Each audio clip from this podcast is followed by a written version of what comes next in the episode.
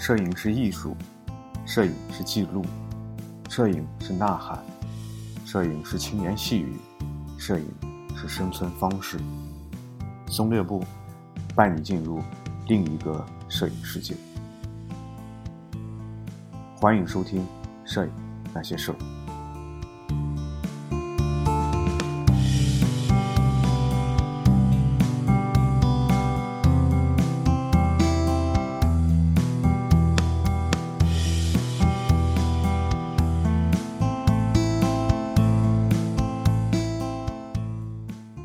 各位听友，大家好，欢迎收听第一百二十二期《摄影那些事儿》。这期呢，和大家分享一个讲座。这个讲座呢，是龚志明老师前不久在济南举行的一个讲座。讲座的专题呢是两个，一个呢是怎样拍摄和编辑有影响力的专题作品，另外一个呢是介绍了国内。有影响力的十位摄影师，他们的成长经历。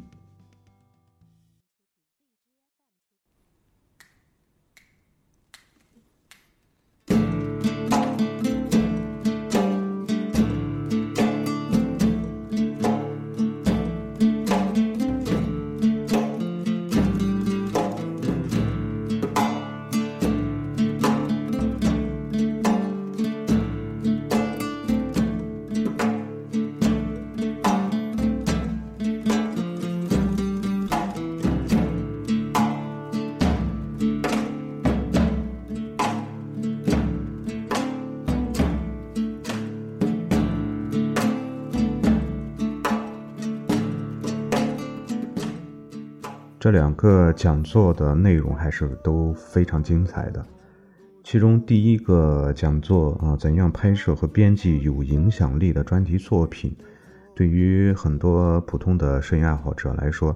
应该是有很强的借鉴意义的。在听了这个讲座之后呢，我也是吸收到了很多很多东西。今天利用这期节目呢，跟大家分享一些我在听。这个讲座的时候，一些收获或者说一些心得。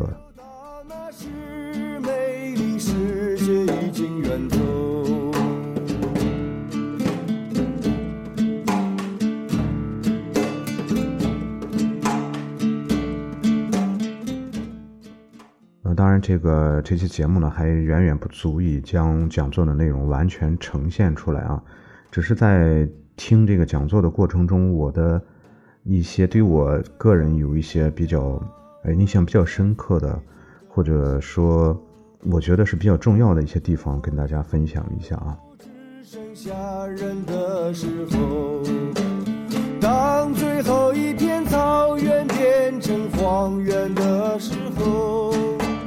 当我们的后代问起他们的时候，龚志明老师呢是一个十分和蔼可亲的人。讲座的内容呢也是通俗易懂，其中他在提到了，在讲座一开始呢，就是提到现在有很多很多人都拿起了相机来拍照，这个相机呢包括有一些，呃是用手机来拍照。那么这里就提出一个问题啊，就是为什么人会拍照啊？尤其是他举了一个例子啊，就是在希拉里参参加这个美国大选的时候。那么过去你像布什的时候，很多人就是拿着照相机来拍摄布什，而希拉里竞选的时候，很多人则拿起手机拍摄自己，但是呢，把希拉里作为一个背景而存在，把希拉里当成一个背景啊来拍摄自己，来拍摄自拍。那么这个就提出一个问题，那么呃很多人都做过类似的这种这种事情啊，那么为什么这些人要？拍摄这样的照片，那么其实这个答案也很简单啊，就是通过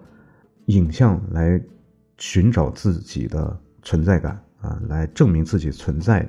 证明自己在现场，也可以这样说啊。实际上，我我我个人还是我觉得这个这一点其实是很很容易理解的啊，因为我本身也做过这样的事情，相信很多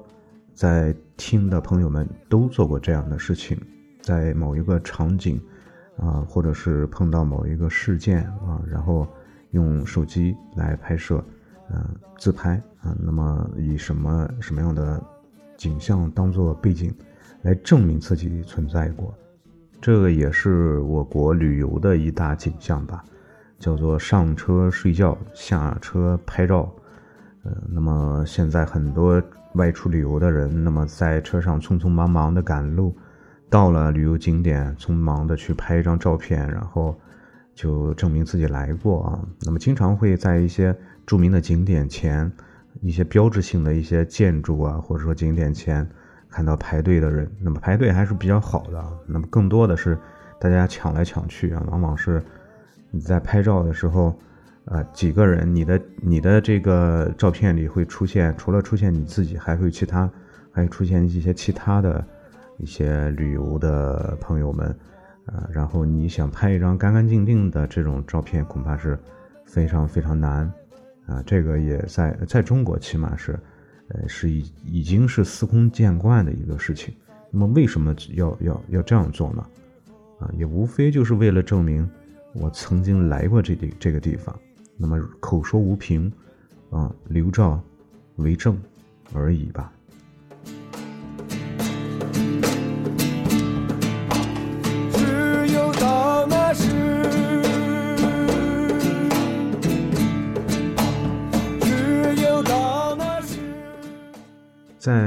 日常的摄影活动中，我们可能会经常听到一个词，就是就是这个组照。那么，另外与之相对应的就是单幅啊，单幅照片。那么现在这种呃，目前的这种情况下，单幅照片它的影响力已经远远远远没有过去单幅照片的那种影响力啊。呃，过去一张照片吃一辈子，一张照片一一夜成名的这种现象是屡见不鲜的。但是今天呢，我们很难再看到说，呃，你指望一张照片就可以一举成名，呃，那么成为你的什么代表作啊？这个今天是是非常难的一件一件事情。那么与独幅照片相对应的呢，就是啊组照。那么在在这个讲座中呢，啊，龚老师明确了什么是组照啊。那么组照呢，其实就是呃没有文字啊，没有结构的水平或者说是水平结构的这种平行并置的这这样的一组一组照片，一般呢是啊不超过二十张左右。那么可嗯这个文字呢可能是简单的文字啊，没有大量的文字、大篇幅的文字啊。那么组照呢？它的照片和照片之间，它是没有什么样结构联系的，也就是说，它是没有这种，它是一种水平并置的关系。嗯，可能在景色或者说景物等等一些方面会有一定的这种呃相似性，但是它没有前后的这种传承，或者说是这种继承的这样一种一种关系。那么这种呢，我们把它叫做是。呃，组照。那么其中，组照呢，呃，龚老师举了一个例子啊，就是在二零一六年索尼世界摄影奖啊，那么有一个呃这个获奖者啊，那么应该是张辉，他拍摄了这样一组古代雕塑的这样一组照片，呃，是获得了专业组建筑类的银奖。那么他的这些照片呢，就是。采用了一个方形的构图，然后拍摄的大多是这种残破的佛像啊，或者是或是这种马的雕像啊，那么类似于霍去病墓的那些那些雕塑一样啊，那么把它们并置在一起啊，获了一个一个奖项，这是一一个非常非常非常典型的一组啊组照。当最后一片草原变成荒原的时候，当我们的后代问起他们的时候，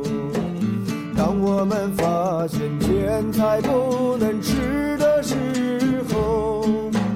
只有大那时美丽时。与组照相类似的一个题目吧，叫做专题。专题呢是有故事啊，有文字，然后它的这个结构呢是有一种传承关系，它最终呢要讲述一个事件，或者说一个什么样的呃过程，或者说一个整个的一个现象等等吧。当今的这个氛围之下啊，当今的整个这个摄影圈应该说这个拍摄专题呢才是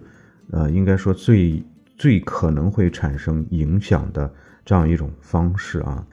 所以呢，整个这个讲座呢，也是围绕着如何去拍摄和编辑专题啊这种形式啊，那么如何去做？呃，实际上这个专题呢，它更加考验的是，呃，就是摄影人对全局整体的一个把握的能力啊。那么，怎样才能够拍摄啊拍摄好专题呢？龚老师呢提了两点啊，首先第一点呢就是一定要拍摄你最想拍的内容，也就是说一定要拍摄你自己最感兴趣的内容。那么这是第一点。那么第二点呢是要拍摄社会特定人群最想看的内容啊。那么也就是说你的这个拍摄的照片是有受众的，要拍出来要有人看，否则的话。它可能对普通大众它没有吸引力的话，你的这个专题也是不成功的啊。那么或者是你的这个照片呢，会针对一些比较特殊的人群，嗯，也会产生影响力。那么在这里呢，举了一个例子啊，比如说那个黑明，那么黑明呢，他拍摄从这个走过青春，呃，拍摄那个知青，那么他是有一个非常明确的人群，包括他后来又拍摄了很多像。呃，一百名系列啊，一百个这个，呃，和尚啊，一百个抗战老兵啊，等等。那么实际上它是都有一个针对特定人群，可能对于很多很多朋友来说是陌生的，但是呢，它会有一个非常非常特定的人群是肯定会去呃去看这些东西，或者说肯定会喜欢这些内容的。所以这个就是说，一定要针对社会特定人群。啊，来拍摄，那么这两点的比例呢？啊，就说是最想拍的和这个针对特定人群来拍摄，它的比例呢大概是十比九的关系，也就是说，社会特定人群最想看的这一点为最重要。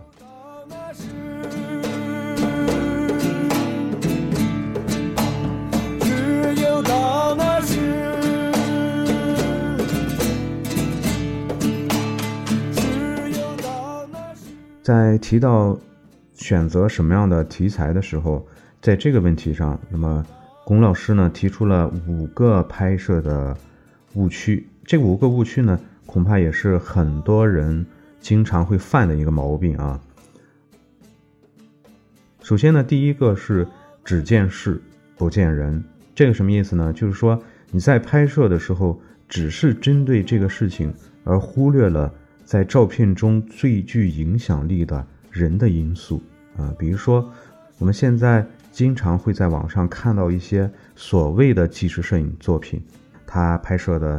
什么即将消失的什么什么东西啊？举个例子吧，简单例子，即将消失的呃酿造工啊，比如说酿造这个呃酱油的这种一种传统的工艺，那么在拍摄的时候呢，他要拍摄这个怎么样选材料，整个。啊，怎么样去加工？怎么样去酿造啊？怎么样制作啊？那么整个照片拍出来呢，是感觉它是记录了一个加工的过程。那么他会拍一些特写啊，啊手啊，或者是这个材料啊，啊豆子啊，用用用用手捧起豆子啊，等等啊，还有一些缸啊等等这些东西，而忽略了操作的人。那么也就是说，他在照片中。忽略了人的这种这种因素，包括其他的类似于，啊，那么现在你可以你可以想象一下，在网上搜一下即将消失的什么什么什么东西，基本上这个题目很多很多人在拍，那么你会看到很多人都是在拍摄整个这个工艺的过程，类似于像是抢救性的拯救制作制作这这个方法，而忽略了。整个这个这个照片中，人的因素是人在操作这个东西，也就说是第一个误区是只见事不见人。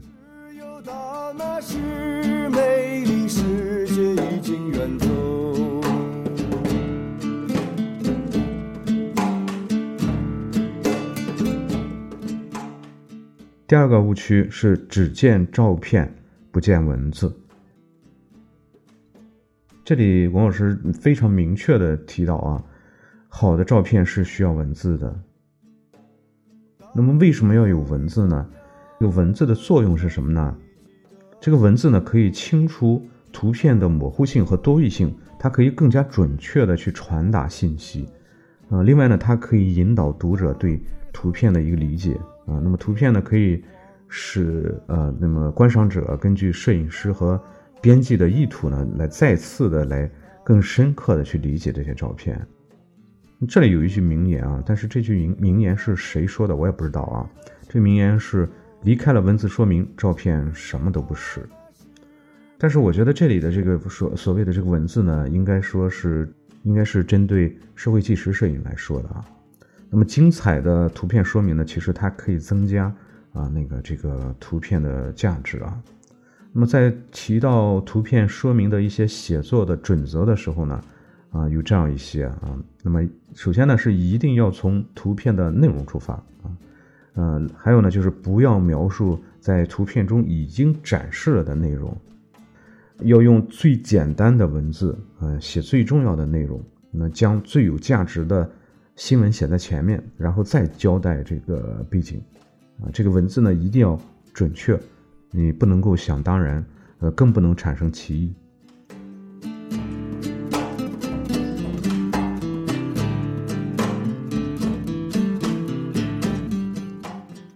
图片说明的类别呢，呃，那么它又分为呃单幅的图片说明，就是针对一张照片啊，然后呢是组照图片的说明，那么可以写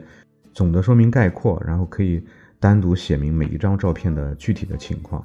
那么作为摄影专题的图片说明呢，一定要去呃深度的挖掘这个你要表达的这个专题的内容啊，那么风格呢也可以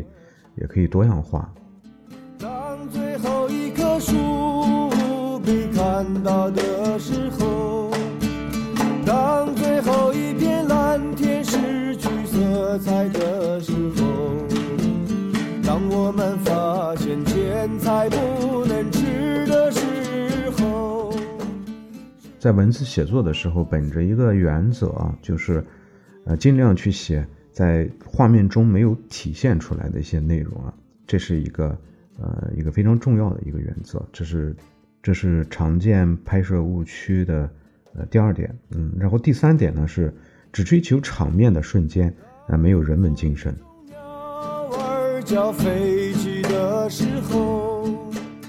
也就是说，很多人他在拍摄这种社会纪实摄影的时候呢，他过度的去注意画面的美感啊，画面的瞬间啊，而忽略了。最终，这个社会纪实摄影它最根本的一点就是它要有人文精神啊！我想，这个如果是你自身没有深厚的这种呃积累的话，这个积累呢，包括很多方面啊，包括你的学识、你的生活经验、你的经历等等吧，恐恐怕是不太容易做到。当然，也与你呃要阅读大量的类似的这样的一些作品啊，呃，摄影作品、文学作品啊等等，也是啊有关系的啊。那么第四点呢是。要有画面的把握能力，那么这一点呢，实际上是和第三点是一个补充的，也就是说，在拍照片的时候不能够太随意，啊，也也要具有一定的画面的把握能力。那么最终让画面呈现出的效果呢，是呃既不过分的矫揉造作啊，但是要也要有一定的啊符合一定的这种我们说叫。呃，美学的标准啊，不至于这个画面看起来是，呃，散乱的，或者说是不好看的。呃，这个是与第三点相辅相成、相补充的。最后呢，第五点是宁小勿大。这个宁小勿大呢，它是说你要拍摄一个具体的、那么微小的一个专题。龚老师讲了，举了一个例子啊，如果是你拍摄一个国家的话，你几乎没有成功的可能性。如果你拍摄一个城一个城市的话，那么你的成功的可能性可以到百分之三十，啊，如果你拍摄呃一个镇的话，那么你的成功的可能性可能就到了百分之五十。那么如果你拍摄一条街的话，你可能成功的可能性到了百分之七十五。但如果你拍摄只是你们的小区，或者说一个院子，或者说你的家庭的话，一个家庭的话，那么你成功的呃概率可能就到了百分之九十。啊，也就是说，大家在拍摄的时候不应该去盲目的去，呃，过于去追求一些，呃，过于宏大的一些一些一些专题、一些题材，啊，那么题材呢要小，要找准点，这是在拍摄过程中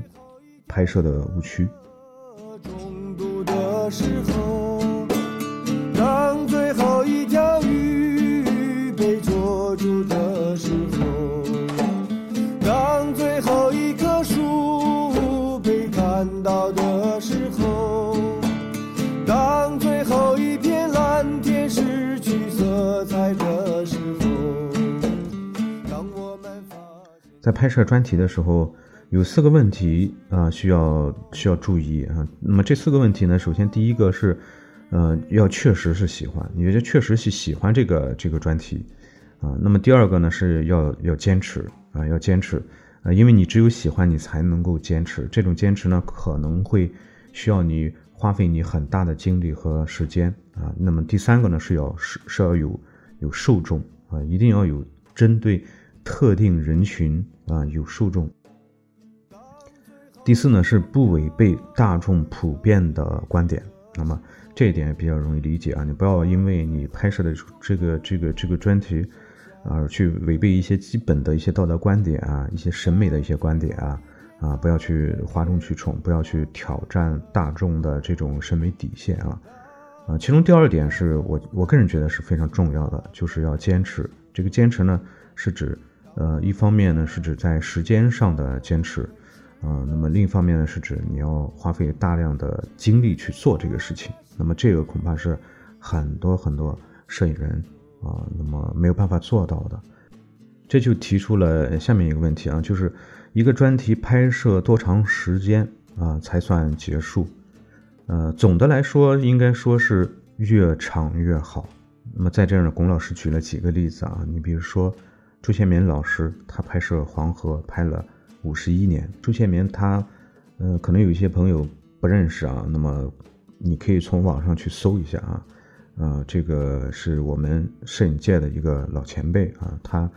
呃，我们在曾经在网上看了很多关于中国苦难的一些照片啊，都是他拍摄的。他拍黄河拍了五十一年啊，类似的还有像那个徐勇拍胡同。啊，陈景拍四川的那个茶馆，李元奇拍摄的安身立命的乡村等等，那么他们都是往往是几十年如一日的去拍摄。那么与今天相比啊，那么今天很多摄影人在可能他找的这个专题或者说这个呃题材也是非常棒的，但是呢，可能只是匆匆的拍一段时间就啊就想着呃我赶快拿出来把这个专题拿出来。啊，那么希望能够能够产生影响力。之前我在这个呃那个节目中也说过，啊，有的人去去大凉山，啊，去大凉山待一个星期，啊，然后匆匆的就就回来出书等等啊。这些个老前辈，包括我们现在的这个杨元康老师，他拍摄的呃藏传佛教也好，拍摄的这个伊斯兰教啊等等，这个乡村天天主教等等这些东西。这些伟大的作品一拍就是十几年，啊，与这些这些老师相比的话，嗯，那种那种走马观花式、旅游式的这种拍摄方法，真的是太可笑了。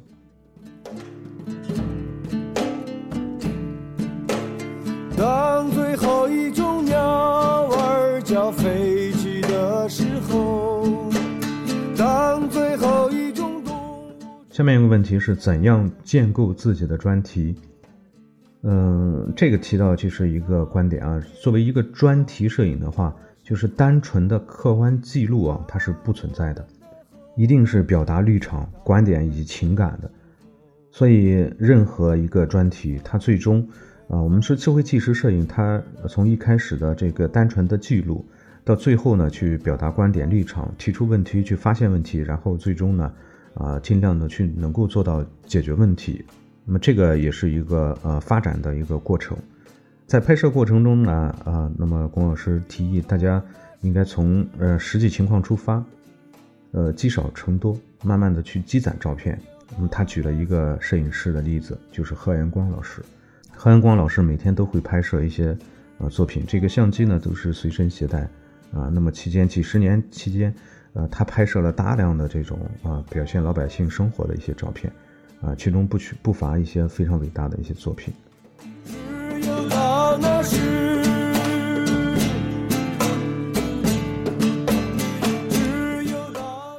那么，但是呢，这个呢，并不是说大家呃随便乱拍，而是带着思考去拍摄啊。但是如果是作为一个初学者的话，当你自己的这种整个的这个思想体系，或者说整个的这个建构还没有建立起来的时候呢，啊，你不妨先多拍，先拍下来。那么随着你的对摄影的理解，对各种事物的理解，慢慢的去成长，啊，那么你回头再看自己之前的那些照片的时候呢，可能又会有一些新的这种认识。呃，下面一个问题啊，就是，呃，龚老师提到了。呃，这个美国生活杂志的选择照片的八个标准啊，这个八个标准呢，呃，简单的给大家呃介绍一下吧。首先呢，第一个是呃全景啊要有全景，第二个呢是要有中景啊，第三呢是要有近景，第四呢是要有肖像，第五个呢是照片之间要有关系，第六个呢是典型的瞬间，在一些照片中要要有典型的。呃，这个瞬间，这个瞬间呢，并不是说，呃，你可你不要把它单纯的理解成单张照片的瞬间，而是指在照片中，在整个专题中，照片和照片之间传承的这个瞬间，啊，那么它可能是不是说，呃，要求你的一个瞬间多么多么漂亮，多么美丽，而是说有关键性的一些因素啊，这张照片是表现的一些关键性的一些呃因素，它。对这个照片起到一个承上启下的一个传承的作用，啊，那么要有过程的瞬间啊，第七个要有过程啊，这个过程呢，包括要开始，要要经过啊，要结束啊，要有前后的这种这种比较。最后一个呢，就是结论性的照片要有啊，那么最终你要有一个结论性的照片作为结尾，将整个事件呢啊做一个总结。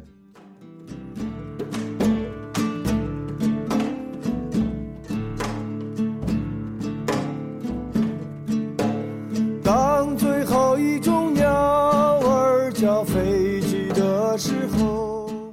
那么以上呢就是这次讲座的一些内容啊，其中的一部分内容，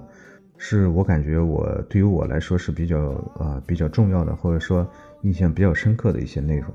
也希望对大家呢有帮助啊。好了，我们这一期节目呢就到这里，那么欢迎大家呃和我交流，在新浪微博搜索松略部，呃微信公众平台搜索摄影那些事，如果是你能够找到那条黑暗中的狗。那么也就找到了我们的公众平台。好了，我们这期节目就到这里，我们下期节目再见。